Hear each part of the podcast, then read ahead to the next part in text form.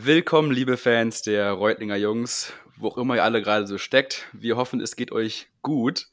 Ähm, und willkommen zu einer neuen spannenden und hoffentlich ja, inspirierenden Folge. Äh, ich begrüße erstmal meinen Co-Moderator, den lieben Basti. Hi, ja, Basti. Hi. Hi. Äh, willkommen, liebe Grüße nach Frankreich. Und bevor es jetzt, ich will eigentlich gar nicht mehr viel mehr über uns reden, ich will viel mehr jetzt ins Thema starten, weil wir haben heute wieder echt ein super spannendes Thema am Start und echt sehr, sehr spannende Gäste. In der heutigen Folge wollen wir rund um das Thema Social Enterprises reden. Und falls ihr jetzt nicht wisst, äh, worum es da geht, bitte nicht abschalten. Basti und ich sind genauso blutige Anfänger wie ihr in dem Thema. Und zusammen wollen wir heute das Ganze mal beleuchten. Äh, und wir haben heute echt sehr, sehr spannende Gäste, die, glaube ich, so, ich glaube, das sind die besten Gäste für das Thema, die man sich hätte vorstellen können. ähm, wir begrüßen einmal den Leon. Hi, Leon. Hi. Und die liebe Jill. Hi. Moin. Aus Hamburg, stimmt, aus Hamburg direkt. ja. Und, und, das sind nämlich zwei ja, der Mitgründer des Social Enterprises Reframe. Und zusammen wollen wir heute darüber reden, was ist eigentlich ein Social Enterprise, wo liegen die Unterschiede zu, in Anführungszeichen, normalen Unternehmen und warum ist es wichtig, dass wir heute darüber reden? Also wieso muss dieses Thema mehr in die Köpfe der Menschen? Ähm, und das ist, glaube ich, ein super wichtiges Thema, ein super spannendes Thema und äh, wir freuen uns sehr auf die Folge.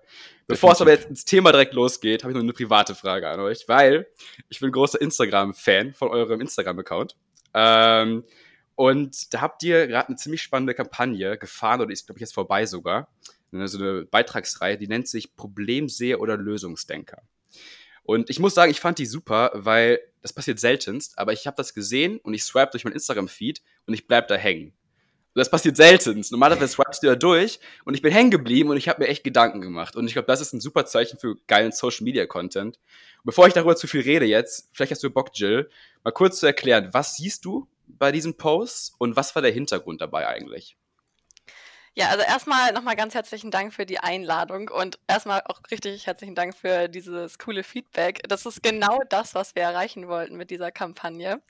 Und ähm, ja, also dieser Hintergrund von dieser Kampagne war tatsächlich eigentlich wirklich, dass wir, ja, dass wir keine Probleme sehen, sondern Möglichkeiten, weil ich glaube, wie viele andere sehe ich auch als erstes immer dieses Problem hinter diesem Bild, was wir da gepostet haben und nicht eigentlich die mhm. Möglichkeit. Und eigentlich wollten wir vielmehr diesen Gedanken vom Sozialunterne ja, Sozialunternehmertum aufgreifen mhm. und ähm, quasi das einfach Probleme keine wirklichen Probleme sind, sondern eigentlich auch viel mehr Möglichkeiten sein können. Also Hast du vielleicht ein Beispiel? Also so ein Beispiel von aus eurer Reihe? Ja, klar, ist? sehr gerne. Also eins unserer Lieblingsbeispiele ist zum Beispiel ähm, das Beispiel mit der blinden Frau, die zu sehen Ah, oh, das wollte ich auch, das hätte ich auch als Beispiel äh, aufgezählt. das, da bin ich nämlich auch drauf gestoßen. ja, genau. Und ähm, da denkt man auch erstmal so, okay, ja, dieser Mensch kann nicht sehen, dem geht's schlecht, ähm, der kommt nicht so wirklich vielleicht in der Gesellschaft klar, ähm, ist immer auf Hilfe angewiesen. Ähm, aber es gibt ein ganz, ganz cooles Sozialunternehmertum, dass diese ähm, ja, blinden Frauen äh, zu taktilen äh, medizinischen Untersucherinnen ausbildet. Und diese Untersucherinnen können dann quasi Brustkrebs bei Frauen ertasten und mhm. nutzen quasi ihren Tastsinn dafür, weil der natürlich bei blinden Menschen viel besser ausgeprägt ist als bei uns normalen, die, ähm, was heißt nicht normal, das will ich gar nicht sagen, aber bei den das. Menschen, die sehen können. Und ähm, ja, und das wird dann halt quasi, ja, ich sag mal, genutzt und also dieses besondere Talent, was diese Menschen aufweisen, um quasi dann noch ein anderes Problem zu lösen. Und so, ja, werden sie natürlich wirklich ähm, auch mit in den Arbeitsmarkt einge ja, integriert und eingebunden und ähm, ja, lösen dann noch ein ganz, ganz großes und wichtiges anderes Problem in unserer Gesellschaft, und zwar, dass viele Frauen an Brustkrebs erkranken und ja, ähm, ja früh diagnostiziert werden. Ja, genau. Wie ist denn das, wie ist denn das bei euch so, jetzt Thema Problemsehersicht? Ähm, ich finde, das ist ein super spannendes Thema und ich glaube, das müssen wir auch alle ein bisschen äh, mehr im Kopf so. Wir sehen Probleme die ganze Zeit, aber eigentlich ist also kann auch, also, es kann auch andersrum sein. Äh, wie ist es bei euch? Habt ihr das noch sehr oft oder habt ihr jetzt durch diese Reihe echt festgestellt, ich gucke auf Dinge ganz anders? Also, man, also ich finde es immer noch schwer, muss ich sagen, weil ich glaube, wir sind einfach auch geprägt und man ist einfach auch durch die ganzen Nachrichten, mhm. die man auf dem Handy äh, bekommt oder dann im Fernsehen oder in der Zeitung oder wie auch immer, ähm, sieht man halt immer auf diesen negativen ja, Blick oder hat diesen negativen Blick drauf. Und ähm, aber durch diese Kampagne geht es mir voll oft so, dass ich dann sage, boah, Jill, ähm, boah, jetzt hast du gerade ein Problem gesehen, sehe jetzt nicht dieses Problem, sondern probiere eine Lösung darin zu sehen, probiere es positiv zu sehen, was, was man da irgendwie draus machen kann oder wofür, was diese Menschen oder was auch immer gerade das ist, äh, wo Positives in der Welt ähm, beitragen kann und ja, ich glaube, das äh, passiert bei mir momentan immer ganz viel und ähm, ja, ist aber natürlich trotzdem noch ganz viel innerliche Arbeit, die man da auf jeden Fall noch machen muss. Ja, kann ich gut verstehen. Definitiv. Ich finde, also auch von meiner Seite aus, ich finde ein super spannendes Thema. Ich kann vielleicht gleich zu Anfang äh, einschießen. Ich hatte von, das kennt ihr sicherlich auch von Gemischtes Hack, diese Fünf-Fragen-Reihe und die hatten ja auch einen äh, Social Entrepreneur zu Gast, Simon Böhnlein. Und ich muss sagen, ich war ein bisschen enttäuscht von der Folge, ehrlich gesagt, die sie damals abgedreht hatten, weil ich mir mehr erhofft hatte, beziehungsweise ich glaube, da war viel mehr Potenzial dahinter. Deswegen bin ich umso froher, dass wir euch heute hier haben. Äh, nicht, dass wir uns heute mit, in, mit Gemischtes Hack hier auf eine Ebene geben wollen, aber ich finde das super spannend, zwei, zwei Gäste da zu haben, die hier mal live berichten können. Und so wie eure erste Kampagne da auch für Aufsehen schon äh, gesorgt hat. Deswegen jetzt auch vielleicht erstmal nochmal die Frage, könnt ihr so in so zwei, drei Sätzen kurz erklären, was ist, was macht ein Social Business überhaupt aus? dass es für unsere Zuschauer ganz klar wird, worum es sich da handelt. Ja, ich glaube, das ist super wichtig, ähm, weil das vielen einfach noch gar nicht so bewusst ist. Und Ihr habt ja in der, in der Anmoderation schon gesagt, es ist einfach noch gar nicht so richtig äh, in den Köpfen angekommen und dafür müssen wir einfach sorgen. Ich glaube, äh, ganz grob zusammengefasst kann man ähm, sagen, dass ein Sozialunternehmen oder ein Social Enterprise, wie es auf Englisch äh, häufig formuliert wird, ähm, sein wirtschaftliches Handeln dafür nutzt, um gesellschaftliche Probleme zu lösen. Also Jill hat es schon beschrieben, äh, bei Discovering Hands ist eben ein Unternehmen entstanden, was durch diesen speziellen, äh, diese spezielle Möglichkeit, die sie gesehen haben, anstatt des Problems, eben ein, ein wirtschaftliches Geschäft aufgebaut haben, äh, was sich selber trägt, aber gleichzeitig eben einen großen Social Impact, wie man im Englischen sagt, oder eine große gesellschaftliche Wirkung erzielt und eben gesellschaftliche Probleme löst. Ähm, man kann also ungefähr sagen, dass ein Sozialunternehmen oder ein Social Enterprise zwischen normalen, konventionellen Unternehmen und auf der anderen Seite Non-Profits oder Charities mhm. äh, steckt, wenn man sich das mhm. so vorstellen will. Also es gibt eben diese soziale Mission ähm, und es werden quasi die Gewinne des Unternehmens äh, für diese soziale Mission genutzt, aber gleichzeitig geht es irgendwie darum, wirtschaftlich zu handeln. Ja, wo kommen diese Menschen her, die diesen Gedanken fassen, ich will jetzt ein Unternehmen gründen, aber ich stelle den Profit nicht in den Vordergrund, sondern einfach das Wohl der Gesellschaft. Das finde ich ziemlich spannend, den Gedanken, weil ehrlicherweise so irgendwie immer geht es ums Geld, oder? Im mhm. Endeffekt. Und da, welche, was sind das für Menschen? Habt ihr vielleicht mal Beispiele gerade im Kopf von Social Enterprises, die bekannt sind, die man vielleicht kennt? Ähm, neben Reframe natürlich. Aber was sind das für Menschen? Was sind das für Gründe auch?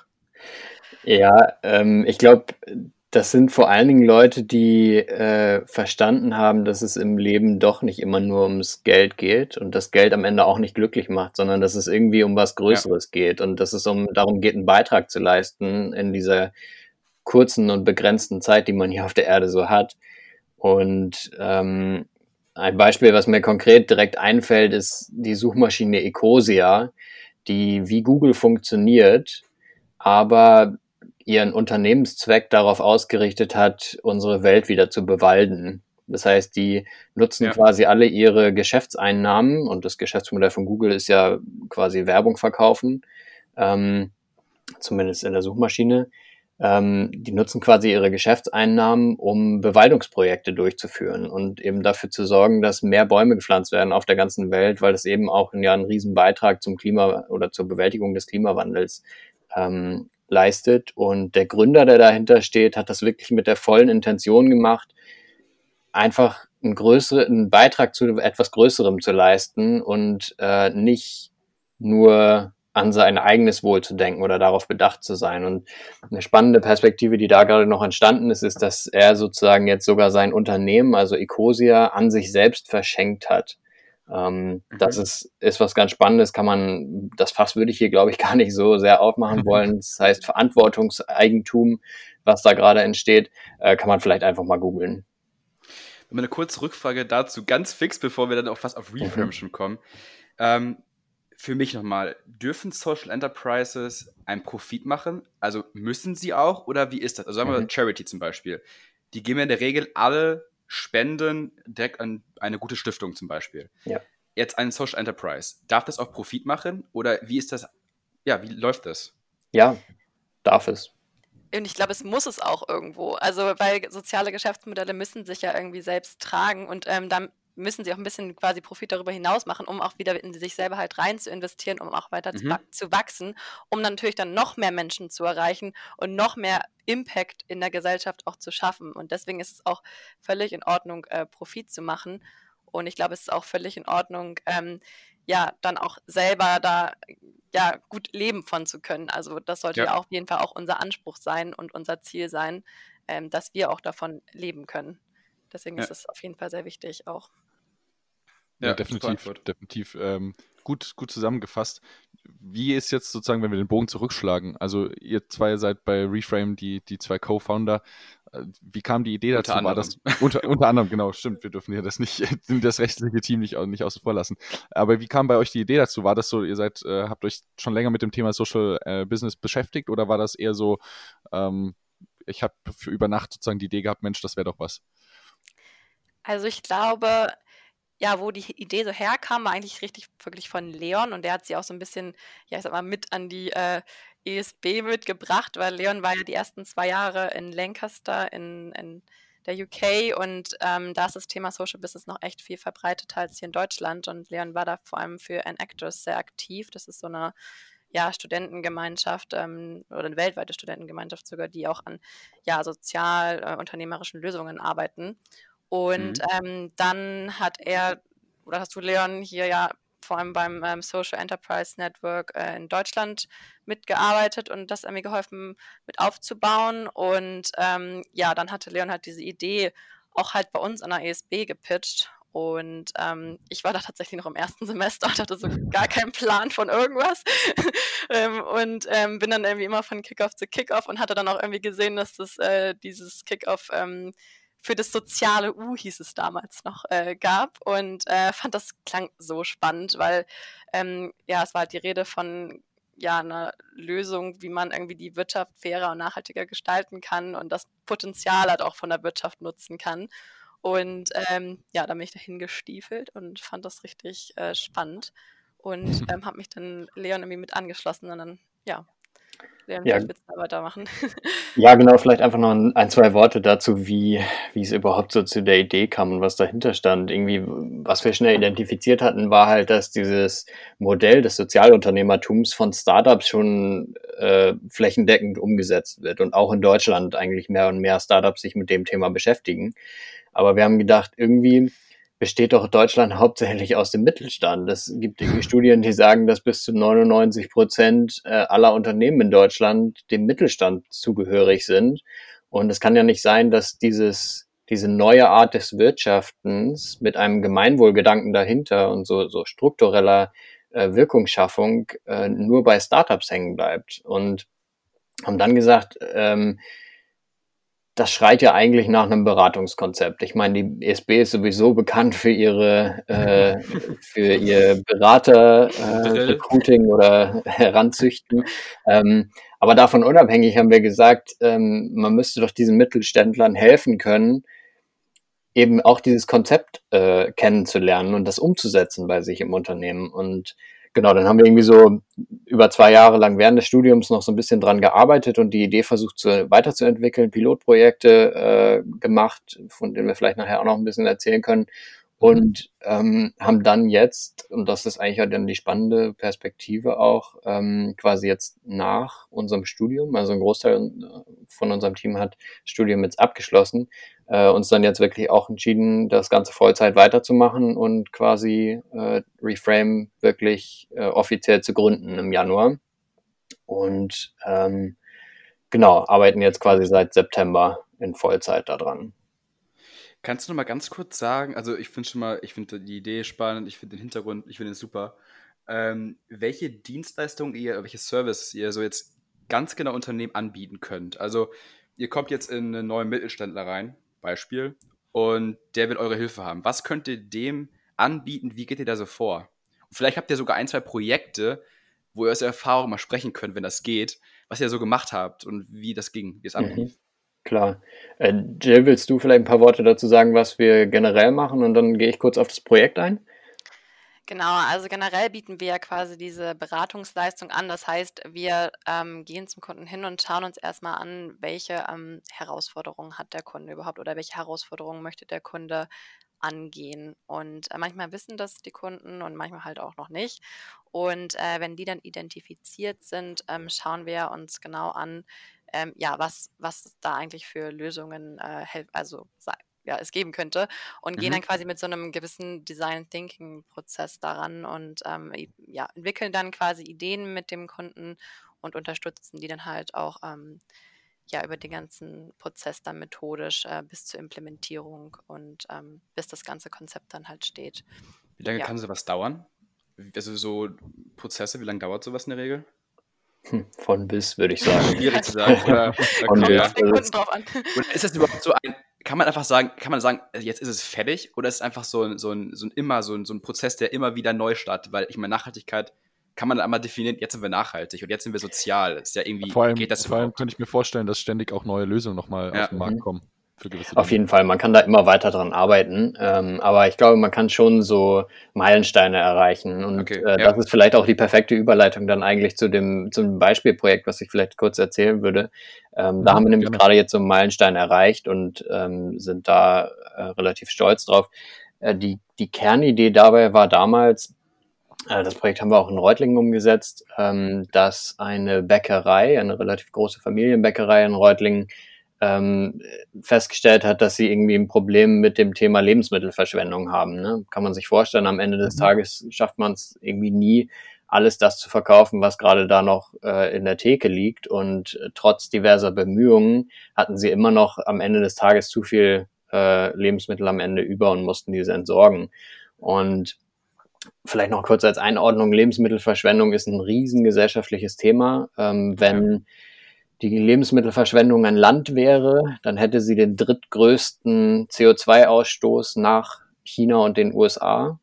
Das kann man ähm, sich gar nicht ähm, vorstellen. Das ja, ist unfassbar. Ist, ja, Jedes ja. Jahr wird die Fläche von China ähm, an Lebensmitteln angebaut und unangetastet, ungegessen entsorgt jedes Jahr und trotzdem hungern Menschen überall. Also es ist ein enormes Thema und ähm, wir haben halt gedacht, okay, irgendwie können wir vielleicht einen kleinen Beitrag dazu leisten, ähm, dass das im, im kleinen beschaulichen Reutlingen äh, sich ein bisschen ändert und haben die Idee entwickelt, äh, das Restbrot, was nicht verkauft werden konnte, weiter zu veredeln, indem wir es einem Bierbrauprozess zuführen. Das heißt, man kann im, beim ja. Bierbrauen einen Teil des Malzes ersetzen mit Brot. Und damit eben die Ressourcen upcyclen, wiederverwenden und es entsteht ein neues, hochwertiges, äh, geschmackvolles Produkt, ähm, was quasi mit jeder verkauften Flasche einen Beitrag dazu leistet, dass weniger Lebensmittel weggeschmissen werden. Und wir haben dieses Projekt jetzt zu diesem Punkt getrieben, dass genau dieses, dieses Bier jetzt entstanden ist und auch im Handel verfügbar ist. Das wird es bald jetzt auch in Reutlingen in dieser Bäckerei zu kaufen geben. Es gibt es schon in Tübingen äh, im Löwenladen zu kaufen. In Rottenburg gibt es es schon. Ähm, und das ist halt jetzt so ein Meilenstein, den wir erreicht haben. Also dieser Markteintritt mit diesem neuen Produkt. Und jetzt kann man natürlich überlegen, ob man das Ganze skaliert, ob man mehr davon macht, äh, ob man sich andere Biersorten noch anschaut äh, oder ähnliches. Darf, darf ich da kurz einhaken? Ja. Ähm, wie, also wie seid ihr auf, von Brot auf Bier gekommen? Weil ich schätze euch jetzt, also kein, ja. äh, kein Angriff hier, aber ich schätze euch jetzt nicht als Bierbrauexperten ein. Also wo nee. habt ihr, habt ihr das über euer Netzwerk gemacht? Oder? Die Handwerker sind wir in der Tat nicht. ähm, und in der Umsetzung mussten wir auch wirklich dann auf die Expertise unserer Projektpartner da setzen. Ähm, es war Zufall, wie wir auf die Idee gekommen sind. Also wir schauen uns natürlich viel um ähm, was es an Lösungen gibt und versuchen auch die guten, bestehenden, erfolgreichen Lösungen einfach zu replizieren und wieder äh, umzusetzen. Und so war es hier eigentlich auch. Voll spannend. Dazu mal eine kurze Frage, weil das kam ja auch gerade noch mit dem Müll, also oder dem, mit dem Abfall quasi, mit den, ähm, dem Essen, was weggeworfen wird. Was sind Gründe dafür, dass es einfach die Menschheit nicht hinbekommt, diese Probleme zu lösen? Weil es macht ja keinen, es rational macht ja keinen Sinn. Also, dass so viel Essen weggeworfen wird oder so viel Plastik im Ozean schwimmt oder was auch immer. Was ist der Grund? Ich denke mal, Profit getrimmt, das wird ein Grund sein, aber gibt es noch andere Gründe, die da irgendwie, die der Grund dafür sind? Wenn man das so einfach beantworten kann. Das ist ja so ein bisschen so ein Diskussionsthema. Ich glaube, ganz viel auch mit dem Thema ähm, ja, Konsum einfach an sich. Also wir sind es einfach gewöhnt, äh, in volle Regale zu sehen. Ähm, wir sind es gewöhnt, in Shops zu gehen, wo alles da ist. Also das, das äh, muss dann ja auch quasi immer zu verfügbar sein und deswegen wird halt einfach meistens auch mehr hergestellt, als eigentlich verkauft wird.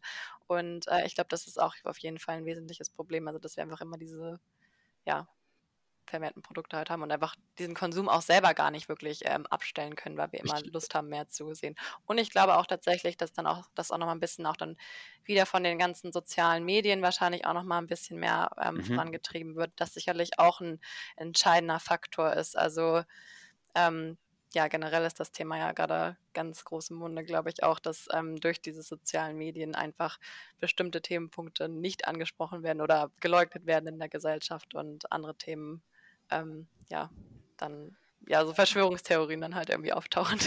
Und ich könnte mir auch vorstellen, dass das auch wieder hier ein bisschen jetzt auch einen Punkt spielt. Oder ja, oder ich, ich glaube ganz einfach bei sich selber angefangen. Also muss man sich tatsächlich, glaube ich, einfach mal zwischendurch an die eigene Nase fassen. Aber ich hatte auf jeden Fall schon mehrfach die Situation, dass du so feststellst, hoppla, ich hatte noch irgendwas im Kühlschrank, ganz vergessen, so was mache ich damit, ist irgendwie entweder schon schlecht abgelaufen oder so. Ja. Ähm, also ich glaube, dass da sind wir Menschen einfach leider teilweise, wie, wie Jill gerade auch gesagt hat, von dieser Konsummasse, die uns zur Verfügung steht, völlig überwältigt, beziehungsweise gewohnt, eben immer so viel zu kaufen und äh, am Ende vom Tag brauchst du es nicht wirklich oder du kaufst nicht überlegt einen so. Also das ist sicherlich einer der Mitgründe. Aber super auch. spannend. Auf jeden Fall. Also, und das ist ja auch nicht einfach. Also, ich glaube, das geht jedem so, dass äh, man sich da immer wieder irgendwie ertappt, dass man mehr konsumiert und mehr konsumiert, obwohl man eigentlich gerade mehr als genug hat eigentlich. Total, total. Ja. Und ein weiteres Problem, was es zu lösen gilt. Wie, wie, kann ja. man sich das denn, wie kann man sich das bei euch vorstellen? Also jetzt die Bäckerei gerade als Beispiel. Läuft das normal so ab, die Unternehmen kommen auf euch zu, ihr geht auf die Unternehmen zu? Wie ist denn so, so ein regulärer Prozess? Ähm, also das ist beides äh, prinzipiell möglich und es ist auch schon, schon passiert. Ähm, aber im Moment natürlich gerade so am, beim Markteintritt, äh, in dem wir im Moment noch stehen, ist es schon noch viel Türklinken putzen und einfach wirklich ja. die Idee da rausbringen. Ne? Wir stellen auch fest, dass halt viele Unternehmen ja, wie gesagt, das Thema nicht kennen und deswegen von sich aus auch gar nicht auf die Idee kommen, überhaupt bei uns anzuklopfen. Das ist dann eher so, wenn sie uns mal auf einer Veranstaltung gesehen haben oder so, dass sie dann auf uns zukommen und sagen, finden wir interessant, können wir mal was zusammen machen. Ja, dazu direkt meine Anschlussfrage, weil mir kam auch gerade im Kopf, also ich finde das Brot-Bier-Beispiel ziemlich gut. Jetzt gehst du zu dem Bäcker und sagst, ey, pass mal auf, du hast zu viel, du, du machst zu viel Abfall, äh, du, du wirfst zu viel weg und das können wir lösen der wird ja auch, also so, so eine Kette denkt ja auch irgendwie danach Kosten und, und irgendwie Profit, die wollen ja auch möglichst viel Gewinn rausholen. Jetzt musst du dem aber irgendwie sagen, also jetzt, jetzt musst du dem irgendwie was unterbreiten, irgendwie einen Vorschlag unterbreiten, der dem gefällt, aber am besten kein Aufwand oder keine Kosten erzeugt, richtig? Also kann, würde ich mir so vorstellen. Wie, wie macht ihr das? Also wie geht der an solche Kunden ran, wenn jetzt diese Bieridee kommt? Die werden ja am Anfang gesagt haben, hä, was ist jetzt los? Oder was, was sagen die? Also wie reagieren die auf solche Ideen und wie verkauft ihr denen das? Also ich glaube, dass es kein Kost, keine Kosten oder kein Aufwand für die Unternehmen bedeutet, ist, ist kaum zu realisieren. Ähm, mhm.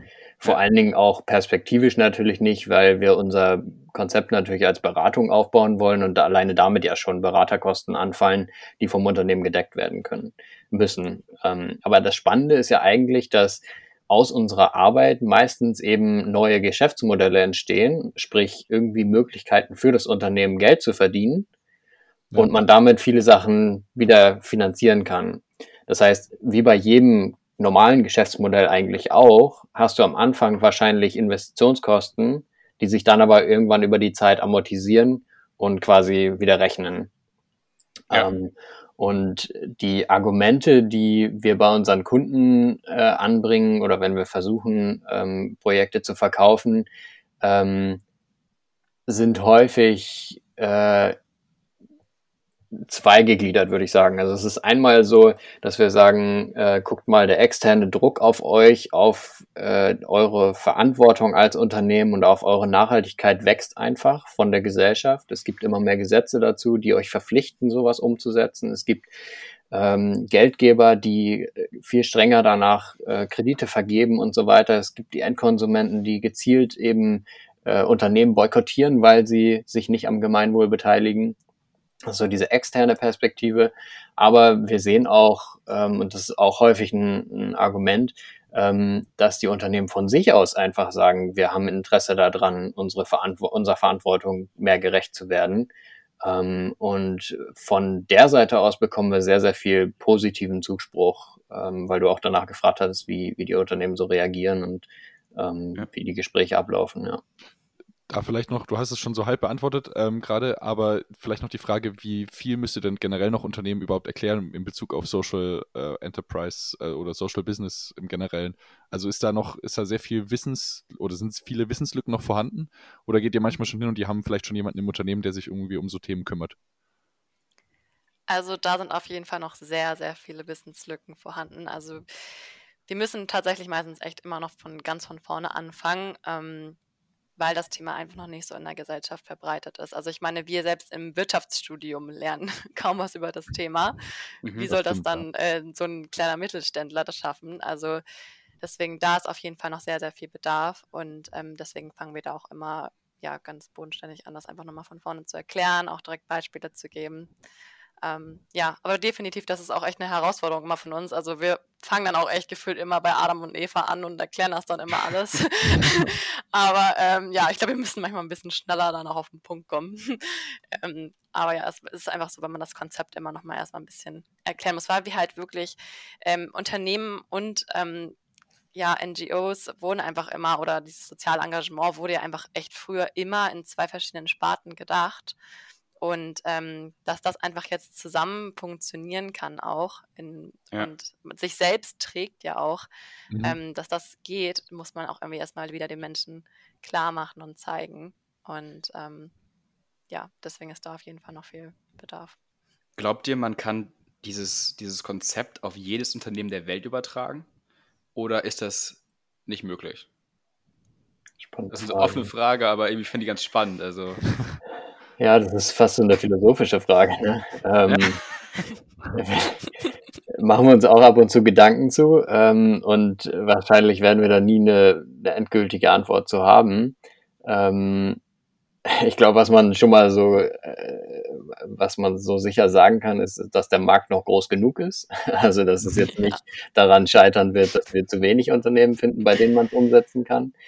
Ähm, und was wir auch merken, ist natürlich, dass es äh, in manchen Unternehmen deutlich besser umzusetzen geht als in anderen. Ne? Das ist, glaube ich, auch selbstverständlich. Also alles, was irgendwie einen direkten Endkundenkontakt hat, also B2C, wie man im BWL-Deutsch so schön sagt, ähm, irgendwie angesiedelt ist, ist natürlich deutlich einfacher umzusetzen, weil der weil die, weil die Kaufbereitschaft von den Kunden natürlich auch einfach da ist und weil das Thema in der Gesellschaft, ähm, also weil Nachhaltigkeit und soziale Verantwortung in, in, der Gesellschaft mhm. äh, immer mehr an, an Wert gewinnen, ist es da einfacher, solche Modelle umzusetzen. Aber prinzipiell, äh, wenn man sich auf den Grundgedanken des, des Social Enterprise zurückberuft und sagt, jedes Unternehmen kann einen Beitrag zur Lösung eines gesellschaftlichen Problems leisten, glaube ich schon. In irgendeiner Art und Weise wird es immer gehen. Ja. Das ist ein schöner Gedanke. Total. ja. Viel, was mich interessieren würde, also ihr habt ja jetzt sicherlich schon einige Projekte auch abgeschlossen und positiver Art äh, abgeschlossen. Kriegt ihr, sag ich mal, viel Rückenwind von, von Seiten der Presse auch oder sowas, wenn die da von Wind bekommt? Oder wie publizieren das Unternehmen nach außen? Also erlebt ihr das, dass die dann stolz damit vor allem vor die Tür gehen und sagen, hey, guck mal, was wir hier gemacht haben und andere schließen sich an? Oder habt, also ich weiß nicht, habt ihr da Beispiele für? Ja, also es ist jetzt ja nicht so, dass wir jetzt schon äh, tausende von Projekten gemacht haben. äh, wir sind da ja auch noch relativ weit an der Anfangsphase. Das können wir ja auch ganz offen hier so kommunizieren. Klar. Ähm, aber auf jeden Fall, was wir jetzt gemerkt haben, und da freuen wir uns auch wirklich super drüber, ist jetzt dieses ähm, erste Projekt, dieses Bierbrot. Ähm, ist total schön zu sehen. Die sind da total hinterher, das ähm, ja rauszubringen in die Welt, zu, zu, verteilen. Wir haben jetzt, es gibt jetzt bald einen eigenen Instagram-Kanal. Ähm, da wo, war auch die Idee von dem äh, von der Bäckerei und der Brauerei selber, das irgendwie aufzumachen ähm, und ja, das die Idee halt zu verbreiten und das Konzept zu verbreiten. Also da stehen die, die total hinter und sind jetzt, glaube ich, auch echt überzeugt äh, von dem Produkt, weil es halt auch einfach gut schmeckt und äh, weil es halt einfach funktioniert hat. Und ähm, ja, da erfahren wir auf jeden Fall sehr viel Unterstützung von unseren äh, Kunden selber. Das ist richtig schön zu sehen.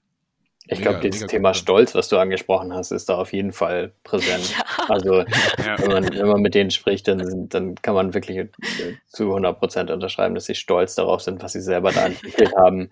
Und äh, was daraus jetzt überrascht wird. sind, oder? Weil die einfach Mhm. niemals gedacht Ja. haben, dass sowas möglich ist, Ja. oder? Das glaube ich auch. Ja. Das glaube ich auch. Ja. Ist das, Ich, ist ich, ich stelle mir gerade das einfach vor, so ein Bäcker, der seit 80, äh, äh, Jahrhunderten, so Familienunternehmen, diese gleichen Brötchen backt, weißt? Und, und, und jetzt kommt der da hin und sagt dir, äh, ey, du kannst damit auch Bier machen. Und der ist dann doch total hin und weg.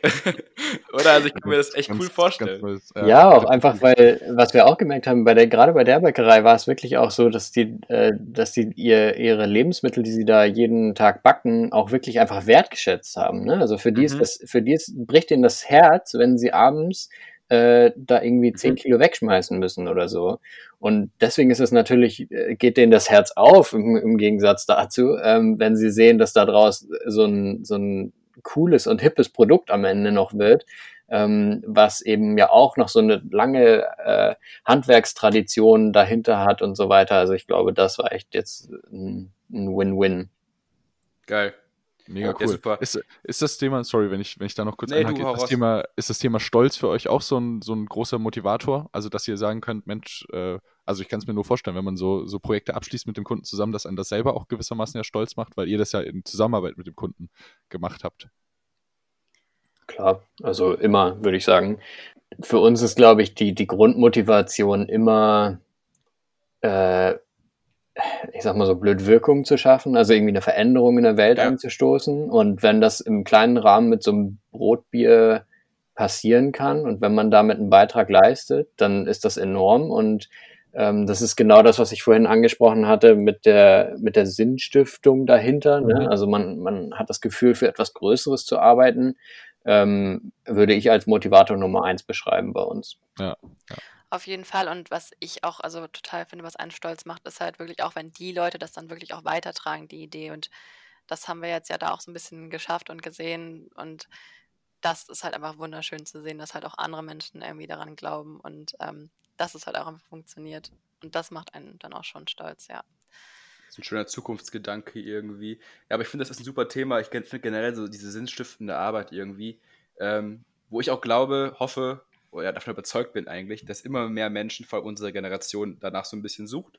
Mhm. Ich glaube, Ähm, das beschreibt nicht unsere Generation mehr- perfekt. Ja. Ja, ich glaube nicht mal mehr unbedingt nur fürs Geld arbeitet oder also es hat sich eben geändert, so im Laufe der Jahre, Jahrzehnte. Und ich glaube, diese sinnstiftende Arbeit, man will irgendwas, ich has- has- äh, hat Leon schon sehr äh, schön gesagt, ich finde diesen Making an Impact irgendwie. Also irgendwie was, echt was erreichen durch seine Arbeit, was erreichen, was schaffen, das finde ich ziemlich cool. Und ich glaube, durch Reframe zum Beispiel und auch, was wir durch unsere Podcasts ja probieren irgendwie, ist irgendwie Leute zu inspirieren und so, so, solche, solche Geschichten zu teilen, solche Ideen zu teilen, dass nachher irgendwer da draußen sagt, ey, ich finde das so cool, diese Idee, ich will das auch schaffen, ich überlege jetzt auch ein Konzept. So, weißt du? Und dann am Ende Mhm. zu sagen, okay, ich habe jetzt hier nicht Reframe gegründet oder keine, kein Bier geschaffen, sondern keine Ahnung, irgendwie aus Gummireifen habe ich irgendwas anderes gemacht. Was weiß ich, ich habe Ja. keine Ahnung, aber, aber irgendwas Neues, das wollen wir ja auch erreichen. Ich, also ich finde dieses sinnstiftende Arbeit einfach ein super spannendes Thema und äh, ja, finde ich, finde ich mega. Find Ja, vor allem, weil so, weil du es so vielfältig einsetzen kannst. Also das Ja. ist ja, das ist ja nicht nur ein gewisser Bereich, in dem du den Sinn suchst, sondern du hast ja im Prinzip, das kannst du auf alle Aspekte des Lebens übertragen und das ist eigentlich so das, das Schöne, was eigentlich so dieses Grenzenlose, äh, also, ich, also öffnet sich so, ein, so eine riesige Welt plötzlich, die uns bisher noch gar nicht so bekannt Ja. war, beziehungsweise die sich noch nicht so erschlossen hat. Deswegen finde ich das erstens super, dass ihr das äh, so mit Reframe unterstützt und gleichzeitig unsere Generation damit ja auch so vorantreibt, einfach, dass man sich hier mal jetzt nicht mehr nur ausruhen soll auf seinem, seinem Profit in dem Sinne, sondern mal einfach noch ein bisschen, bisschen mehr drum herum schauen soll. Ach, ich glaube, das, das Schöne ist ja wirklich auch einfach, dass für jeden was dabei ist. Ne? Also Ja, ähm, ja. Sinn kann man in so vielen verschiedenen Dingen finden, wie du gesagt hast. Und ähm, es gibt so viele Herausforderungen da draußen. Wir müssen so viel tun in den nächsten zehn Jahren als Gesellschaft. Ich glaube, da würde jeder, der sich auf die Suche macht, was finden, woran er, woran er arbeiten kann und wo er Lösungen entwickeln kann. Frei nach dem eingangs erwähnten Motto, äh, Lösungen sehen statt Probleme erkennen. Oh, super. Also, wow, wow, noch, den, noch den Bogen zum Anfang bekommen. Klasse. Sehr gut. Ja, äh, ich wollte noch mal ganz kurz was sagen, Aaron, und zwar zu dem, du meintest ja, auch, dass unsere Generation da so stark nachstrebt. Und ich glaube auch, ähm, oder ich habe mir echt schon öfters mal Gedanken darüber gemacht, ist, wenn man sich diese, wieder diese Maslow'sche äh, Pyramide, heißt es ja, glaube ich, ne? Ja. Äh, anschaut, ähm, ist es ja auch wirklich so, wenn man sich jetzt die letzten Jahrzehnte irgendwie anguckt, ähm, ist ja auch einfach so, dass die, also die Generation nach dem Krieg ja wirklich noch irgendwie seine Grundbedürfnisse, sage ich mal so, erfüllen müsste. Und äh, dann ging das immer weiter Richtung Konsum und so weiter. Und wir haben jetzt irgendwie gemerkt, dass dieser Konsum und auch dieser Profit einen auch nicht unbedingt glücklich macht. Und jetzt sind wir quasi so ein bisschen irgendwie, ich glaube, nach all den Jahren irgendwie ganz oben irgendwie in der Pyramide angekommen und suchen halt jetzt gerade alle so diesen Sinn. Und ich glaube, deswegen ja. ist es halt, weil wir einfach alle schon, weil es uns allen so gut geht und ähm, wir so gut aufgewachsen sind, ähm, jetzt einfach nach diesem Mehr streben und nach diesem Sinn auch was äh, wirklich zu verändern. Da sind wir auch direkt wieder bei diesem Thema, äh, für viele vielleicht eine Sinnkrise nach dem Motto, also auf der, auf der verzweifelten Suche nach dem Sinn oder ich finde keinen Sinn in meinem Leben und eben wieder die andere Kennt Sicht man. darauf. Kennt man. Äh, Mensch, äh, wenn ich, äh, ja, aber dann wieder die andere Sicht darauf nach dem Motto, gut, dann lass uns aber doch das Thema angehen und wir suchen uns ja. irgendwas, was uns Sinn bringt und Sinn stiftet, anstatt irgendwie den Kopf in den Sand zu stecken. Ähm, mhm. das, ist, das ist eigentlich das Schöne. Wie, vielleicht noch äh, zu, zu Reframe noch mal ganz kurz äh, wie, wie kann man sich bei euch das vorstellen? Also wie seid ihr aufgestellt? Ihr habt ja vorhin gesagt, ihr seid ein Team.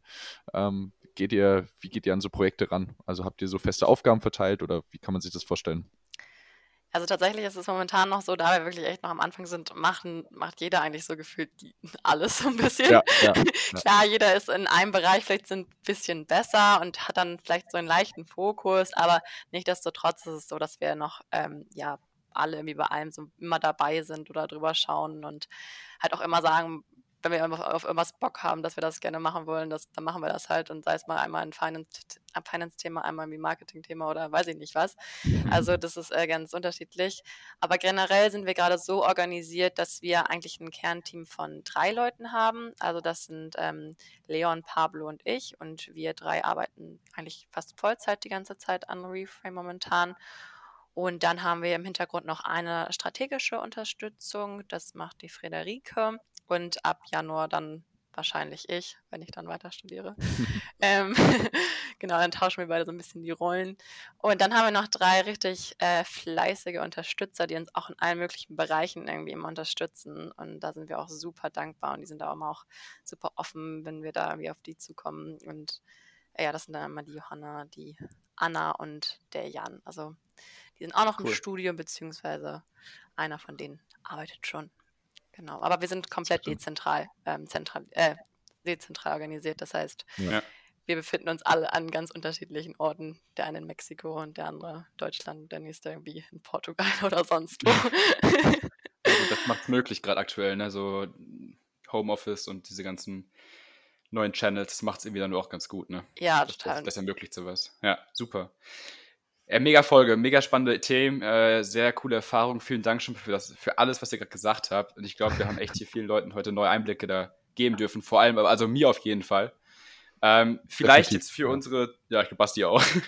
ich glaube, äh, für unsere Zuhörer, die noch mehr darüber wissen wollen oder sich gerade fragen, okay, finde ich mega spannend, ich möchte darüber mehr wissen, ich möchte, ja, äh, was, was können diese Menschen, was können die machen? Wie, vielleicht so drei Tipps, die ihr denen geben könnt, um ja, über das Thema mehr zu erfahren.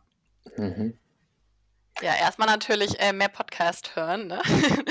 ähm, es gibt tatsächlich richtig coole Podcasts auch in die Richtung. Ähm, einer meiner Lieblingspodcasts ist äh, tatsächlich Geil Montag. Ähm, die bringen jeden okay. Montag eine Folge raus und ähm, reden auch mit Sozialunternehmern. Das ist äh, super spannend. Ähm, dann gibt es noch einen Podcast, der heißt äh, Talking Purpose geht auch so in dieses ganze Richtung sinnhaftes Arbeiten und die sprechen auch mit sehr vielen Sozialunternehmern. Ähm, mhm. Auch super spannend. Ähm, einer, der ist noch Changemaker, der ist auch echt ganz gut und Endstation Utopia und der ist, glaube ich, von Enactus. Auch mal ganz spannend, weil die ähm, sprechen auch immer so, also Enactus ist ja diese studentische ähm, Community, die da auch immer an sozialunternehmerischen Lösungen arbeitet und da stellen die solche Lösungen vor, also auch ganz, ganz spannend. Ja, top. Das packen wir auf jeden Fall schön in die Story, in die, in die äh, ja. Episoden-Notes rein. Ja. Ähm, dass das verlinkt ist. Und natürlich Reframe, denke ich mal, oder? Also, ja, das ja, wäre großartig. Das wäre großartig. Ähm, ja, sehr gerne. Ich würde gerne noch eine kurze Sache hinzufügen. Jill, Jill hat schon Podcast genannt. Ich glaube, ähm, eine andere richtig gute Möglichkeit, sich auch während des Studiums noch mit dem Thema zu beschäftigen, ist einfach ähm, natürlich irgendwie die, die Kurse so zu wählen, äh, dass man darüber mehr erfährt, aber eigentlich auch, und da ist ja die ESB einfach auch wirklich stark, ähm, die Praxisphasen zu nutzen, um sich das einfach auch wirklich in der Realität mal anzuschauen, wie solche Unternehmen funktionieren. Es gibt, die, es gibt sehr, sehr viele erfolgreiche Beispiele in ganz Deutschland ähm, und die stellen Praktikanten en masse ein. Mhm. das kann man so sagen. Ähm, und es gibt einfach so ein paar äh, so ein paar Netzwerke und auch, auch Jobbörsen online, die speziell in solchen Unternehmen eben äh, Praktika und Jobs ähm, ausschreiben oder die bewerben. Ähm, da ist zum Beispiel diese, das schon auch schon angesprochene Social Entrepreneurship Netzwerk Deutschland, also CENT e.V. kurz, ähm, wo quasi sehr, sehr viele Unternehmen gelistet sind. Dann gibt's noch Good Jobs und TBD. Ähm, das sind alles so Plattformen, wo man sich einfach mal umgucken kann und quasi die Praktika, die wir ja alle machen müssen und dürfen oder mhm. durften, ähm, eben auch einfach dafür nutzen kann, mal zu gucken, ob das nicht vielleicht auch später irgendwie eine Option wäre, für so ein Unternehmen zu arbeiten, damit das sinnstiftende Arbeiten für sich selbst zu schaffen und eben auch gleichzeitig einen größeren Beitrag noch zu leisten. Definitiv, definitiv. Top. Das, sehr, sehr äh, cool. Das fasst das nochmal alles wunderbar zusammen ja, hier. Auf jeden Fall. Ähm, ich denke mal, wenn man euch äh, Reframe-mäßig auch folgen will, einfach LinkedIn und Instagram, da seid ihr, glaube ich, sehr aktiv. Ähm, da habe ich euch auch gefunden über äh, spannende, äh, ich glaube, ihr habt regelmäßig auch Blogposts, die wiederkehren, richtig? Ja, genau. Genau. Also wir haben mal Blogposts, ähm, dann auf Instagram, reframe.rt heißen wir da, LinkedIn und da veröffentlichen wir ja auch ganz viel zu dem Thema Sozialunternehmertum, auch wie du meintest gerade in den äh, Blogs, aber auch in unseren Kampagnen, über die wir ja schon vorhin gesprochen haben oder auch auf unserer Webseite selber. Ähm, da findet ihr auch noch weitere Informationen. Und falls ihr Fragen habt, äh, könnt ihr natürlich auch immer auf uns zukommen. Wir freuen uns. Sehr gut. Ja, wunderbar. Ja, also auf jeden Fall, wir werden euch alle noch verlinken, um so viele Menschen wirklich zu vernetzen. Ähm, und ich fand diese Folge super. Ich fand die Folge sehr, sehr spannend. Vielen Definitiv. lieben Dank, dass ihr dabei wart, dass ihr ja, die Zeit genommen habt, um ein bisschen mehr von eurem Arbeitsalltag zu erzählen, von der Motivation dahinter und von Reframe. Wir hoffen, auch euch hat die Folge gefallen. Lasst Vielen Dank für die Einladung. Feedback. Ja. ja, gerne. War eine großartige Folge, ja. War richtig, richtig und cool. Also vielen Dank euch. Um, um, um, den Bogen zum Anfang zu schließen, ich glaube, wir haben jetzt auf jeden Fall die Folge äh, mit äh, von Gemischtes Hack haben wir um Längen übertroffen hier. Aber hallo. Sehr schön. Und dann vielen lieben Dank und bis nächste Folge, oder Basti? Definitiv, ich freue mich. Sehr gut. Vielen Dank euch. Danke Tschüss. euch. Ciao. Ciao.